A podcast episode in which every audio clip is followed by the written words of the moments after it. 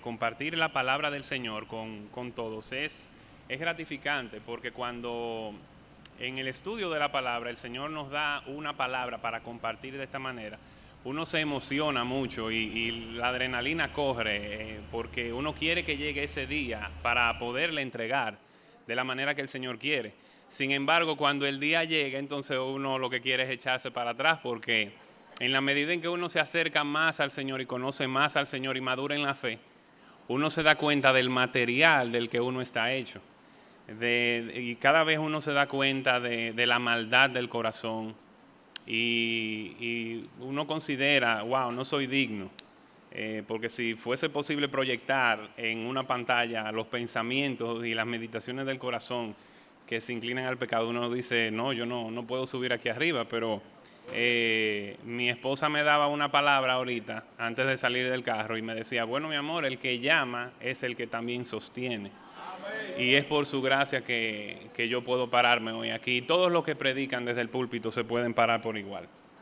Entonces, el mensaje que el Señor nos trae hoy, mi deseo es que Él la respalde y que are los corazones como tierra fértil para que caiga la semilla de buena calidad de su palabra y haga el fruto que Él espera que, que se dé.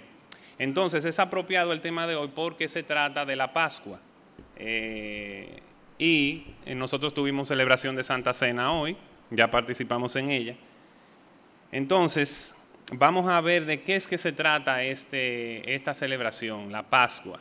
Eh, la Pascua es una, es una fiesta judía.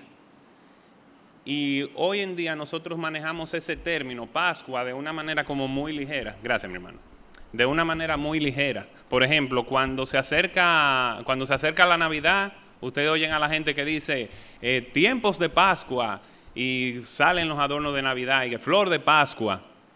Y viene también entonces la gente, felices Pascuas. Y llega Semana Santa y cuando es el domingo de resurrección la gente dice feliz Pascua de resurrección, ¿verdad que sí? Pareciera como que la palabra Pascua se le ha dado una connotación como que significa víspera o celebración, pero realmente no es lo que significa. Tiene un significado más profundo y tiene un significado que si bien es aportado a una celebración judía, tiene que ver mucho con nosotros hoy en día, los que somos cristianos. Entonces el tema de hoy se llama la Pascua, razón para recordar, contar y celebrar. El texto bíblico que tengo para hoy eh, es algo largo, discúlpenme por eso, pero no lo vamos a leer ahora, lo vamos a leer eh, en lo adelante. Eh, pero para entender el porqué de esta celebración, vamos a contextualizar históricamente cómo fue que se originó. Voy a tratar de ser breve. ustedes recuerdan en la palabra que Dios llama a Abraham, un hombre pagano, y le dice, deja tu tierra, tu parentela y la casa de tu padre y vete a la tierra que yo te mostraré. Y luego le dice que hará de él una nación grande, una nación grande, una descendencia enorme. Entonces resulta ser que luego en visión el Señor se le aparece y le dice a Abraham, ten por cierto que tu descendencia morará en tierra extranjera y será esclavizada, pero yo voy a liberar eh, a, tu pueblo de la nación a la que sirve. O sea, Dios, Dios lo dijo, o sea, van a ser esclavos por 400 años, pero yo los voy a liberar. Entonces, después de dicho esto, bueno, Dios le concede la promesa a Abraham de ese descendiente que le iba a dar eh, por medio de su esposa, que es Isaac. Y de Isaac nace Jacob, que también se llama Israel. Y de Israel nacen las doce tribus de Israel, los doce hijos de Jacob. Y el más notorio de ellos es José, porque José fue el hijo que él tuvo con su amada Raquel, por la cual trabajó 14 años. Y además Dios le había dado una virtud a José muy particular y era que le dio el don de soñar cosas y de interpretar los sueños. Entonces Dios comienza a darle eh, sueños a José. Y encima de, esos sueños que José tenía, eh, que hacían incomodar y sentir celos a sus hermanos, estaba también el hecho de que José era el favorito de Jacob. Entonces los sueños de José comenzaron a ser sueños donde hacía ver que su padre, su madre adoptiva y sus hermanos iban a hacerle reverencia a él como rey, a José. Vemos que, él sueña de, manojos de trigo, 11, eh, 11 manojos de trigo rodeando a uno solo y cayendo inclinados. Y también vemos también un sueño que dice que el sol, la luna y 11 estrellas los rodeaban a él. Entonces cuando los hermanos vieron esto de que cómo tú vas a reinar sobre nosotros, sintieron más celos aún. Entonces ellos lo vendieron como esclavo a una caravana de mercaderes que iba rumbo a Egipto y simularon su muerte para hacérselo saber a su padre, a su padre Israel. Entonces José es llevado a Egipto, allá es eh, eh, tomado como esclavo, como sirviente en casa de un dirigente de Egipto, se caracteriza por su buena administración y porque todo lo hacía bien porque Dios estaba con él. La mujer de su amo eh, comienza a tener intenciones con él, de acostarse con él, y él se resiste y rechaza la propuesta porque él no quería pecar contra Dios. Ella arma un muñeco, una historia para inculparlo y para hacer ver que él fue el de la falta, lo mete en preso y él, obviamente de manera injusta, y él dentro de la cárcel comienza a tener sueños eh, eh, perdón, comienza a él a enterarse de que el faraón del momento está teniendo unos sueños y que él puede interpretarlos, de que el mismo José puede interpretarlos. Al dar la interpretación de esos sueños a faraón, entonces es sacado de la cárcel y puesto en, en, alta dirigencia. Los sueños, como ustedes recuerdan, consistía en eh, siete vacas gordas y siete vacas flacas. Y las vacas gordas simulaban o simbolizaban un tiempo de mucha abundancia alimenticia, de mucha prosperidad. Y las siete vacas flacas, años de, pobreza, de crisis, de carencia. Entonces, obviamente, José como administrador fue puesto para eh, ahorrar la mayor cantidad de provisiones posible en esos, en esos años, para que cuando vinieran los tiempos de crisis, entonces hubiese alimento en toda la región y las naciones fuesen a comprar allá. Entonces, luego eh, de que pasa ese, ese periodo, vienen entonces los hijos de Israel, los hermanos de José, a morar en la tierra de Egipto, se reconcilian con su hermano a quien vendieron, ellos moran en la tierra de Gosén y salvan sus vidas por la provisión que hay en Egipto. Ahora bien, luego de que pasa un tiempo y muere José, vienen otros, otros dirigentes, otros gobernantes de Egipto, otros faraones, que no conocieron a José y que no conocieron al Dios de José. Entonces, en ese tiempo la tierra eh, se llenó de los israelitas.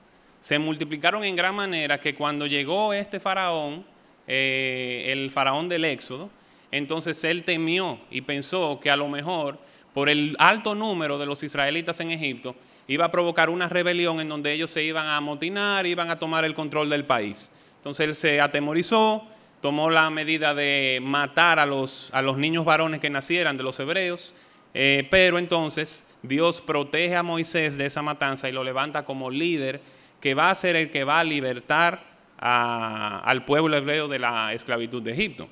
Entonces, ¿qué pasa? Dios eh, promete que va a manifestar su gloria por medio de, de portentos, de maravillas. Y es cuando Dios ejecuta las plagas sobre Egipto. Y vemos que plaga tras plaga demostraba el poder y la majestad de Dios y tenía como propósito también destruir la confianza que los egipcios tenían en sus dioses paganos. El río Nilo que se llenó en sangre, el, río era considerado un dios. Las ranas también eran consideradas dioses. Eh, el sol era considerado un dios y cuando Dios hizo una plaga de oscuridad que nadie se podía ver, bueno, ya ustedes se imaginan. Y llegaron a claudicar eh, algunos egipcios en su confianza en sus dioses falsos porque cuando iba a caer la plaga de granizo, pues entonces algunos de ellos entonces guardaron a sus animales en, refugio para que no muriesen. ¿Qué pasa? La última de las plagas era la plaga de los primogénitos. Y antes de que se ejecutara esta plaga, eh, Dios entonces instituye la Pascua. Se la da como directriz a Moisés para que fuese celebrada, celebrada eh, perpetuamente para memoria. Eh, y la plaga de los primogénitos sabemos que consistió en que Dios eh, descendió a Egipto y mató a todos los primogénitos, tanto el primogénito de Faraón como el primogénito de la, de la sierva, del que sirve, ¿verdad que sí? Y aún los primogénitos de los animales. Entonces vamos ahora a leer Éxodo capítulo 12, los versos del 1 al 36, lo más rápido que pueda, pero objetivamente, para que entonces entendamos en qué consistió este asunto. Bien, entonces dice así la palabra del Señor. Habló Jehová a Moisés y a Aarón en la tierra de Egipto, diciendo, Este mes os será principio de los meses para vosotros, será este el primero de los meses del año. Hablad a toda la congregación de Israel, diciendo, En el diez de este mes, tómese cada uno un cordero según las familias de los padres, un cordero por familia. Mas si la familia fuere tan pequeña que no baste para comer el cordero, entonces él y su vecino, eh, su vecino inmediato a su casa, tomarán uno según el número de las personas, conforme al comer de cada hombre. Haréis la cuenta sobre el cordero. El animal será sin defecto, macho de un año. Lo tomaréis de las ovejas o de las cabras, y lo guardaréis hasta el día 14 de este mes, y lo inmolará toda la congregación de los pueblos de Israel entre las dos tardes y tomarán de la sangre y la pondrán en los dos postes y en el dintel de las casas, en lo que han de comer. Y aquella noche comerán la carne asada al fuego y panes sin levadura, con hierbas amargas lo comerán. Ninguna cosa comeréis de él cruda, ni cocida en agua, sino asada al fuego, su cabeza con sus pies y sus entrañas. Ninguna cosa dejaréis de él hasta la mañana, y lo que quedare hasta la mañana lo quemaréis en el fuego y lo comeréis así, ceñidos vuestros lomos, vuestro calzado en vuestros pies y vuestro bordón en vuestra mano, y lo comeréis apresuradamente. Es la Pascua de Jehová. Pues yo pasaré aquella noche por la tierra de Egipto y heriré a todo primogénito en la tierra de Egipto, así de los hombres como de las bestias, y ejecutaré mis juicios en todos los dioses de Egipto. Yo Jehová, y la sangre os será por señal en las casas donde vosotros estéis, y veré la sangre, y pasaré de vosotros, y no habrá en nosotros plaga de mortandad, cuando hiera la tierra de Egipto. Y este día os será en memoria, y lo celebraréis como fiesta solemne para Jehová durante vuestras generaciones, por estatuto perpetuo lo celebraréis. Siete días comeréis panes sin levadura, y el primer día haréis que no haya levadura en vuestras casas porque cualquiera que comiere leudado desde el primer día hasta el séptimo será cortado de Israel. El primer día habrá santa convocación, y asimismo en el séptimo día tendréis una santa convocación. Ninguna obra se hará en ellos, excepto solamente que preparéis lo que cada cual haya de comer. Y guardaréis la fiesta de los panes sin levadura, porque en este mismo día saqué vuestras huestes de la tierra de Egipto. Por tanto, guardaréis este mandamiento en vuestras generaciones por costumbre perpetua. En el mes primero comeréis los panes sin levadura, desde el día 14 del mes por la tarde hasta el 21 del mes por la tarde. Por siete días no se hallará levadura en vuestras casas, porque cualquiera que comiere leudado, así extranjero como natural del país, será cortado de la congregación de Israel. Ninguna cosa leudada comeréis en todas vuestras habitaciones, comeréis panes sin levadura. Y Moisés convocó a todos los ancianos de Israel y les dijo, Sacad y tomaos cordero por vuestras familias y sacrificad la Pascua, y tomad un manojo de hisopo y mojadlo en la sangre que estará en un lebrillo, y untad el dintel y los dos postes con la sangre que estará en el lebrillo, y ninguno de vosotros salga de las puertas de su casa hasta la mañana, porque Jehová pasará hiriendo a los egipcios, y cuando vea la sangre en el dintel y en los dos postes, pasará Jehová a aquella puerta, y no dejará entrar al heridor en vuestras casas para herir. Guardaréis esto por estatuto para vosotros y para vuestros hijos para siempre y cuando entréis en la tierra de Jehová, que Jehová os dará, como prometió, guardaréis este rito. Y cuando os dijere vuestros hijos, ¿qué es este rito vuestro? Vosotros responderéis, es la víctima de la Pascua de Jehová, el cual pasó por encima de las casas de los hijos de Israel en Egipto, cuando hirió a los egipcios y libró nuestras casas. Entonces el pueblo se inclinó y adoró y los hijos de Israel fueron e hicieron puntualmente, así como Jehová había mandado a Moisés y Aarón. Y aconteció que a la medianoche Jehová hirió a todo primogénito en la tierra de Egipto, desde el primogénito de Faraón que se sentaba sobre su trono, hasta el primogénito del cautivo que estaba en la cárcel, y todo primogénito de los animales. Y se levantó aquella noche Faraón, él y todos sus siervos y todos los egipcios, y hubo gran, un gran clamor en Egipto, porque no había casa donde no hubiese un muerto. Él hizo llamar a Moisés y a Aarón de noche y les dijo, salid de en medio de mi pueblo, vosotros y los hijos de Israel, e id, servid a Jehová como habéis dicho, tomad también vuestras ovejas y vuestras vacas como habéis dicho, e idos y bendecidme a mí también. Y los egipcios apremiaban al pueblo dándose prisa a echarlos de la tierra porque decían, todos somos muertos. Y llevó el pueblo su masa antes de que se leudase, sus masas envueltas en sus sábanas sobre sus hombros. E hicieron los hijos de Israel conforme al mandamiento de Moisés, pidiendo a los egipcios alhajas de plata y de oro y vestidos. Y Jehová dio gracia al pueblo delante de los egipcios y le dieron cuanto pedían. Así despojaron a los egipcios. Entonces nosotros vemos cuál fue eh, la situación que ocurrió esa noche en la que Dios instituyó la cena de la Pascua para los eh, israelitas y de la forma en que iba a libertar eh, al, al pueblo de la esclavitud. Entonces, ¿qué significa la palabra Pascua? Ya habiendo conocido la institución de esta fiesta, la palabra Pascua significa pasar por encima, pasar de largo, perdonar. Eso es lo que significa la palabra Pascua porque eso fue precisamente lo que Dios hizo. Pasó por encima de las casas de, los israelitas, pero no pasó así con las casas de los egipcios. Es como decir, como que el, el juicio de Dios es como un tren que viene a toda velocidad y todo lo que encuentre por el medio se lo lleva, pero de algunas cosas se desvía, pero no deja de continuar con su furia. Simplemente a esas cosas no la tocaron. Entonces a los israelitas no se les tocó porque ellos obedecieron al Señor con el llamado de celebrar esta cena pascual, que era precisamente para, para eh, ayudarles a, salir de Egipto. Ahora bien, eh, no era que era necesario pintar con sangre los dinteles y los postes de la casa de los israelitas para que Dios pudiese distinguir a los israelitas de los egipcios. Más bien el Señor quería eh, instruir a los israelitas en obediencia y para que también entendiesen que solamente puede haber redención por medio de sangre. Y la palabra de Dios lo dice así, sin derramamiento de sangre no puede haber redención, no puede haber remisión. Entonces, eh, viendo esto, ustedes se preguntarían, ¿qué tiene que ver esto conmigo? O sea, una fiesta judía y un evento de la antigüedad con nosotros hoy en día, y tiene que ver mucho. ¿Por qué razón? Porque los eventos que ocurrieron en el Antiguo Testamento, muchos de ellos y aún otras fiestas judías, eh, son lo que Pablo dice en la palabra, que son sombra de lo que habría de venir. Es decir, esas cosas eran una prefigura.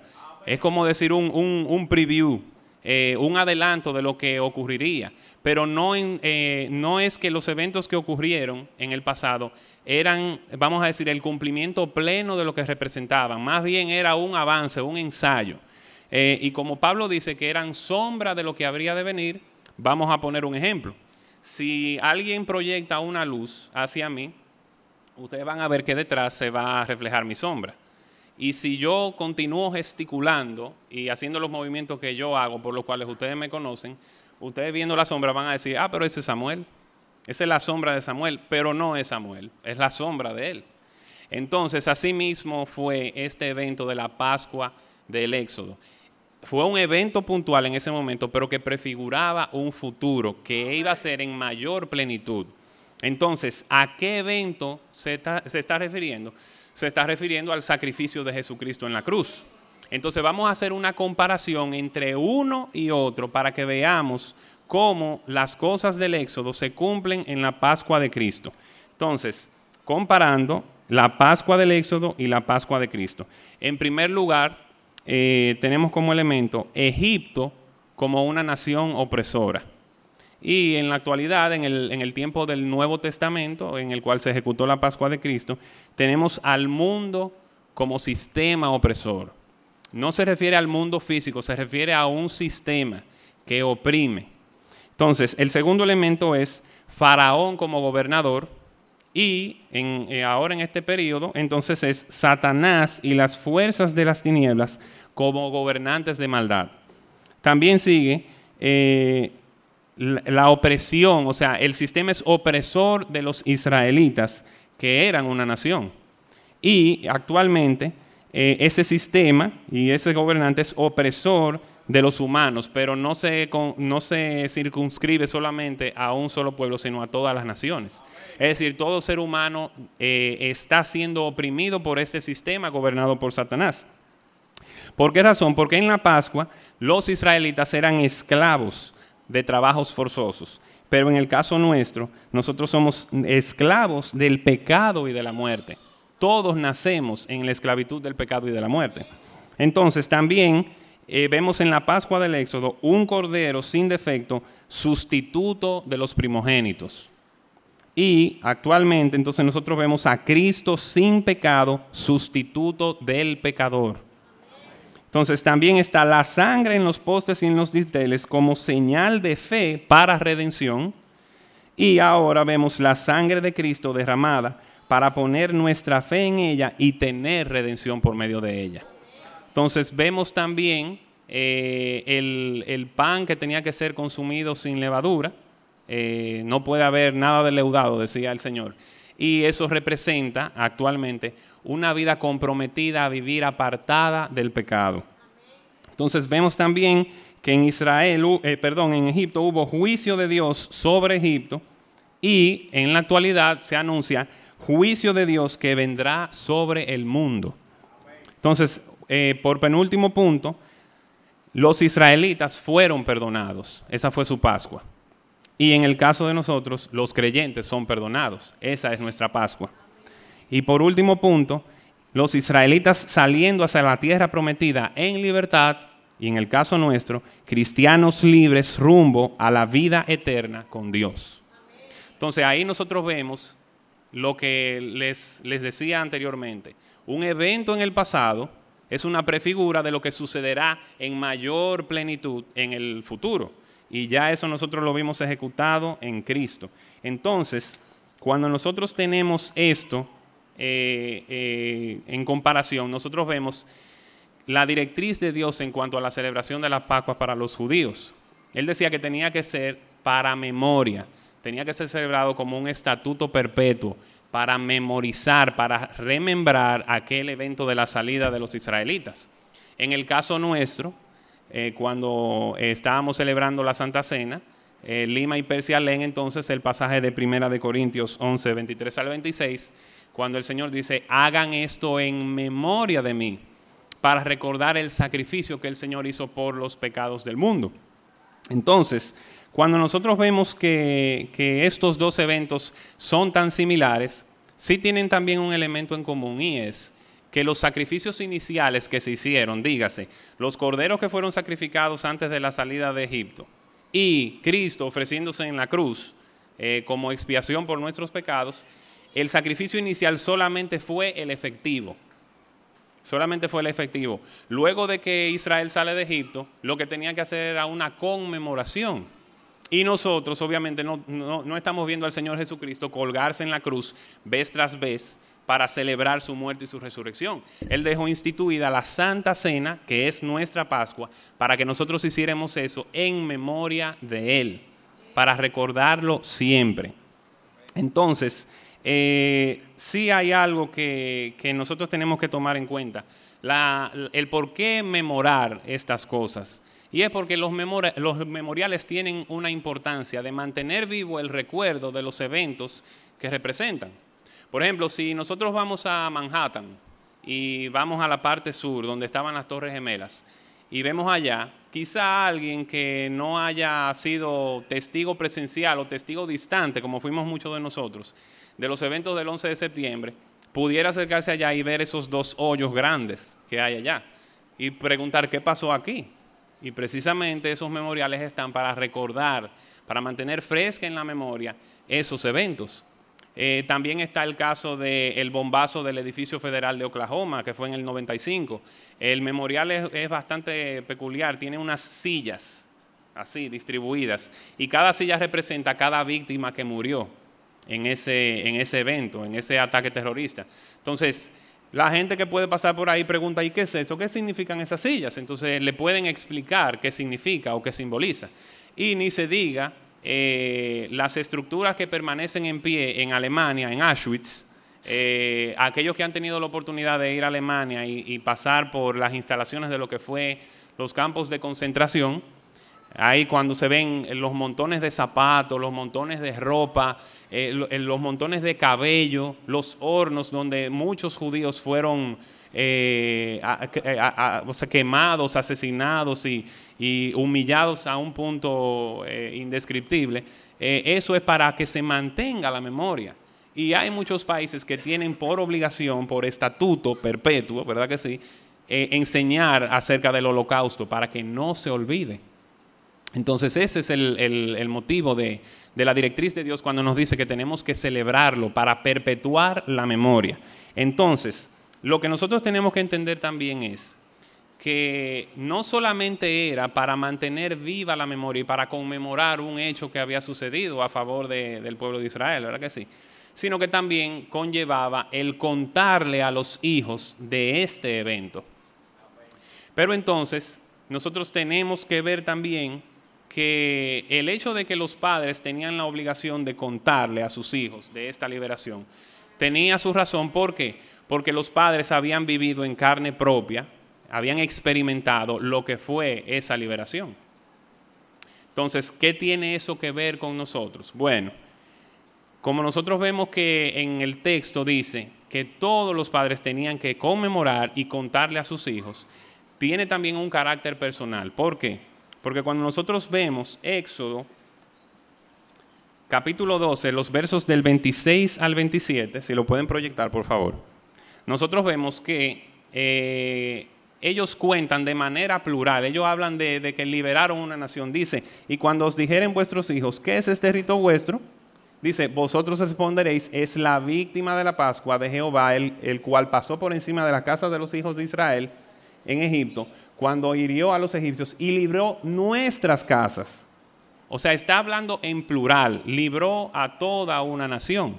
Sin embargo, cuando nosotros vemos Éxodo 13.8, vamos a, ponerlo en la pantalla, Éxodo 13.8, ahí dice, y lo contarás en aquel día a tu hijo diciendo, se hace esto con motivo de lo que Jehová hizo conmigo cuando me sacó de Egipto.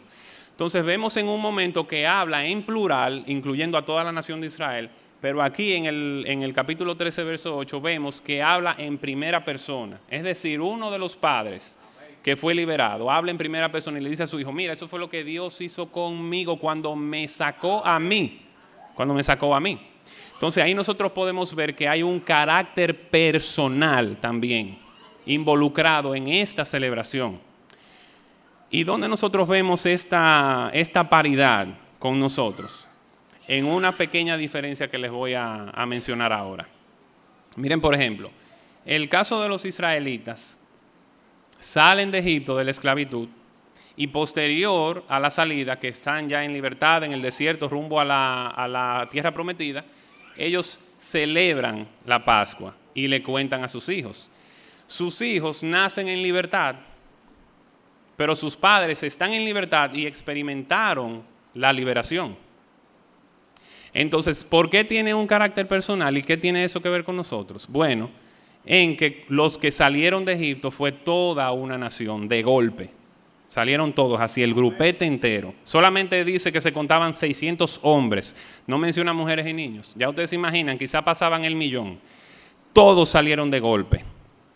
Pero en el caso nuestro, ninguno de nosotros sale así en conjunto con los demás. Cada uno de nosotros salimos de manera individual del Egipto de, de nuestros días, es decir, del sistema del mundo que oprime con pecado y muerte entonces quiere decir que por el hecho de nosotros salir uno por uno, y le pongo un ejemplo, Lima fue salvo en los años 70. Yo fui salvo en el 2004. Su historia y mi historia son diferentes. Aunque nuestras historias particulares se atan a esta historia, porque es su fundamento. Entonces, como yo salí en tal año y Lima salió en tal año, él tiene una historia que contar y yo tengo otra historia que contar que tiene como común denominador Cristo como nuestro Cordero Pascual. Entonces, cada uno de nosotros ha experimentado, si somos verdaderos creyentes y si participamos de esta mesa, cada uno de nosotros tiene una historia que contar y que le da propiedad, que le da eh, autoridad para contar de esta Pascua que es Cristo, de esta Pascua que nos libera de la esclavitud, del pecado y de la muerte. Si no ha habido esa experiencia de, salvación, si no hay esa experiencia de, de liberación del pecado, entonces, ¿cómo podemos venir nosotros aquí a esta mesa a compartir del pan y a compartir de la copa de manera indigna? Que es la advertencia que el texto nos hace en, en 1 Corintios 11 cómo comerlo de manera indigna. Entonces vamos a ver eh, rapidito qué significa comerlo de manera indigna.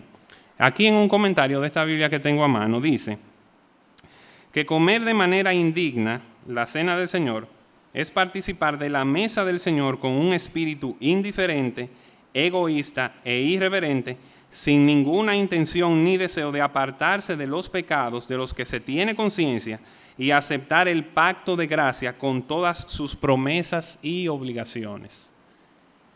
Entonces, si yo no he experimentado esa liberación, si yo no he experimentado esa salvación, ¿con qué propiedad puedo venir entonces a la mesa a compartir estos elementos, a participar de ellos?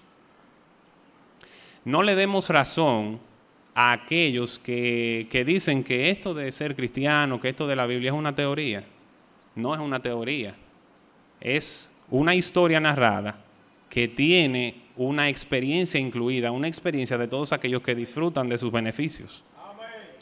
Les voy a poner un ejemplo y entiendo que, Dios me concedió esa, oportunidad. Eh, mientras eh, yo pasaba días preparando el mensaje, eh, entro a la página de Facebook de, un caricaturista de aquí, no voy a decir el nombre, eh, para que no se vea como que es contra él. Pero me pareció tan interesante lo que, lo que él publicó. No sé si fue él o fue alguien que lo publicó en su, en su muro, pero es algo muy interesante que cabe perfectamente aquí. Miren, el texto que, él, que aparecía en su publicación decía que un evangelizador es como el vendedor de un producto que no ha probado. ¿Verdad que sí? Entonces, si yo salgo con un producto, mira, esta es la mejor pasta de dientes del mundo, cómpramela. Ajá, pero tú la probaste. No, pero ella es buena, cómpramela, ¿verdad que sí?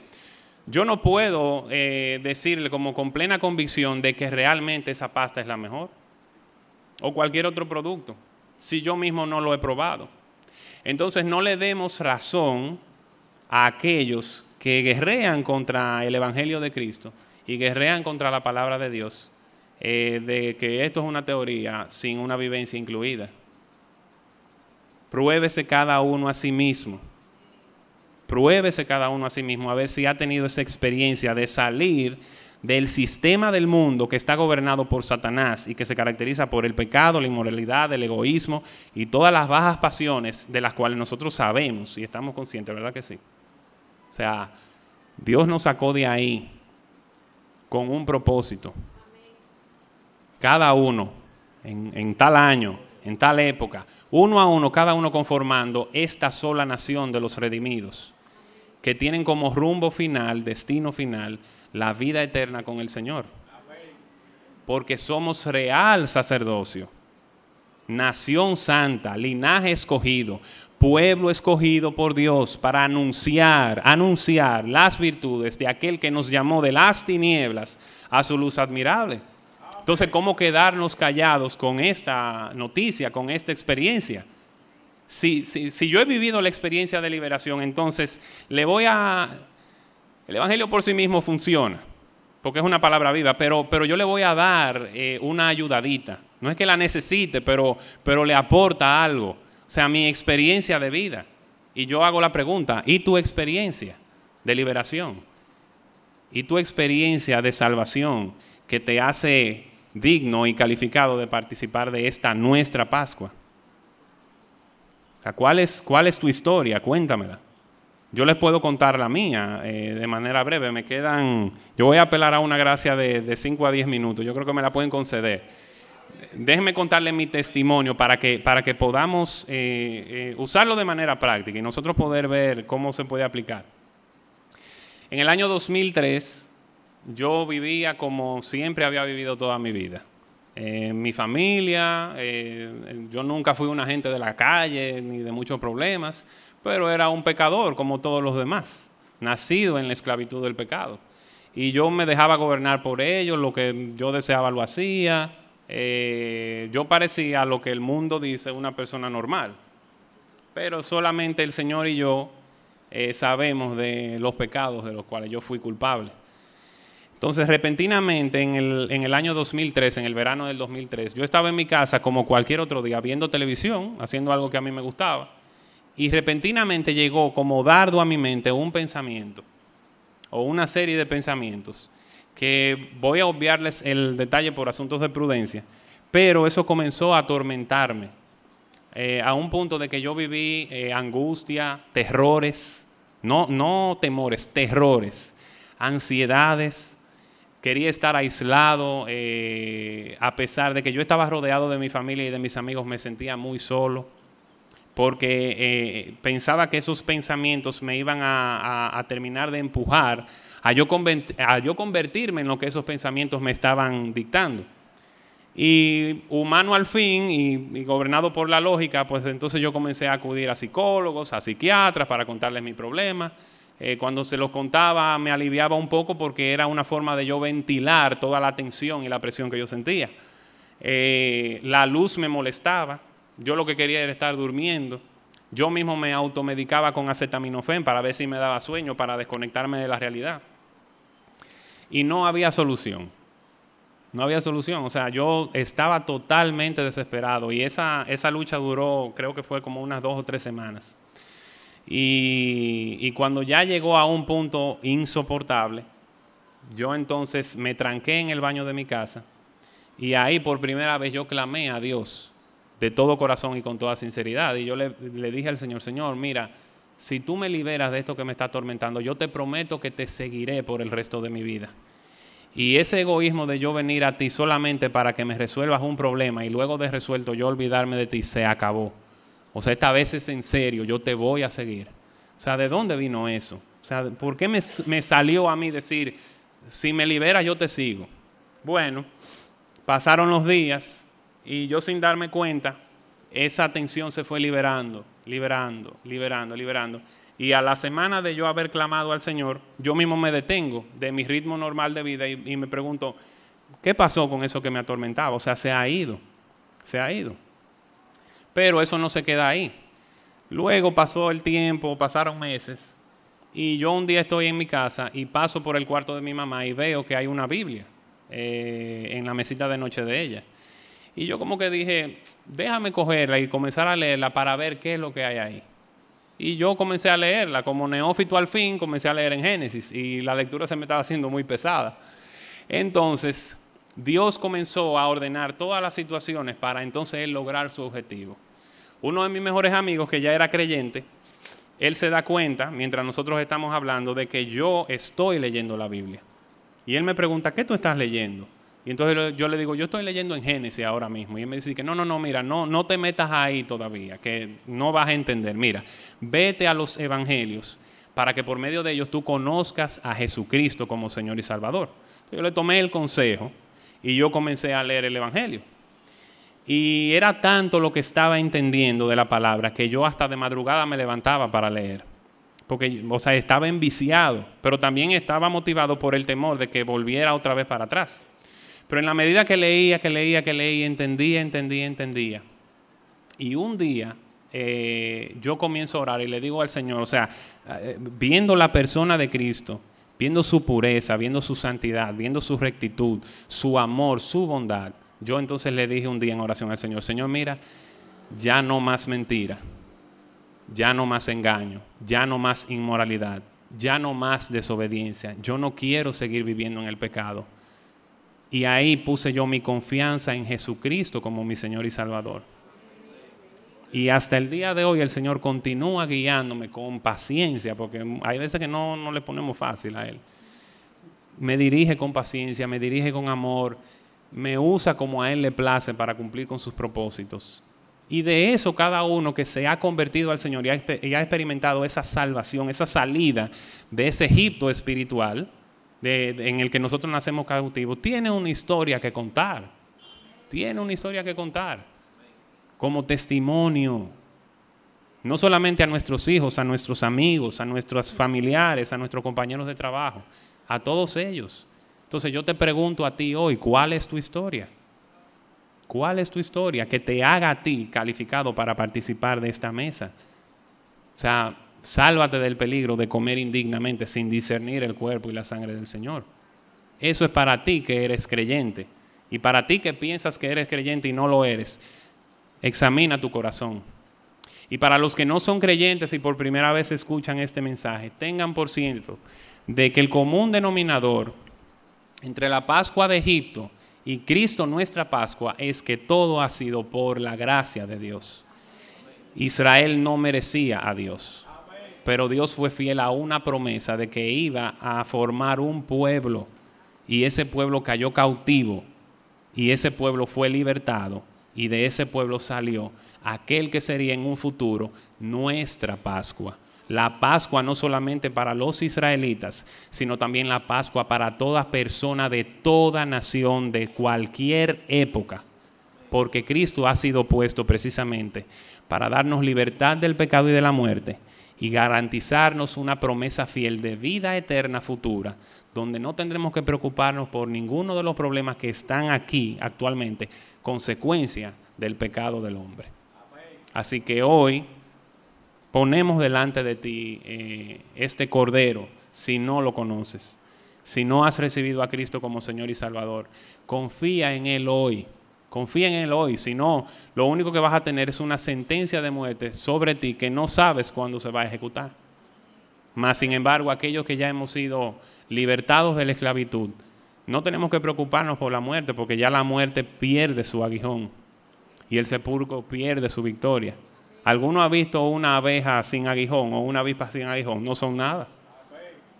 Y Cristo le quitó a la muerte ese aguijón y le quitó al sepulcro su victoria porque no permaneceremos en la tumba, seremos levantados en aquel día para heredar aquella promesa que el Señor nos dio por medio de su palabra. Vamos a orar para el Señor fructificar su palabra. Padre, gracias te damos en este día porque una vez más tú has hecho gala de tu poder y de tu amor al tomar control del corazón, de la mente y de la boca de tu siervo al exponer esta tu palabra. Para lo cual te pedimos, Señor, de que no retorne a ti vacía, sino que haga conforme a lo que tú la enviaste.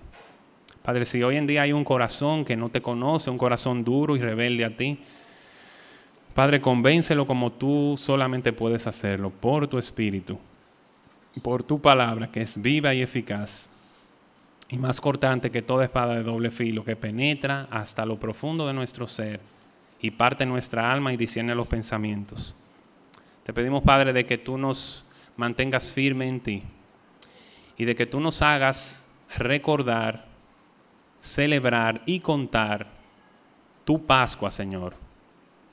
Porque ese es el objetivo de este sermón, Padre. Que nosotros sepamos por qué debemos recordar, contar y celebrar esta Pascua.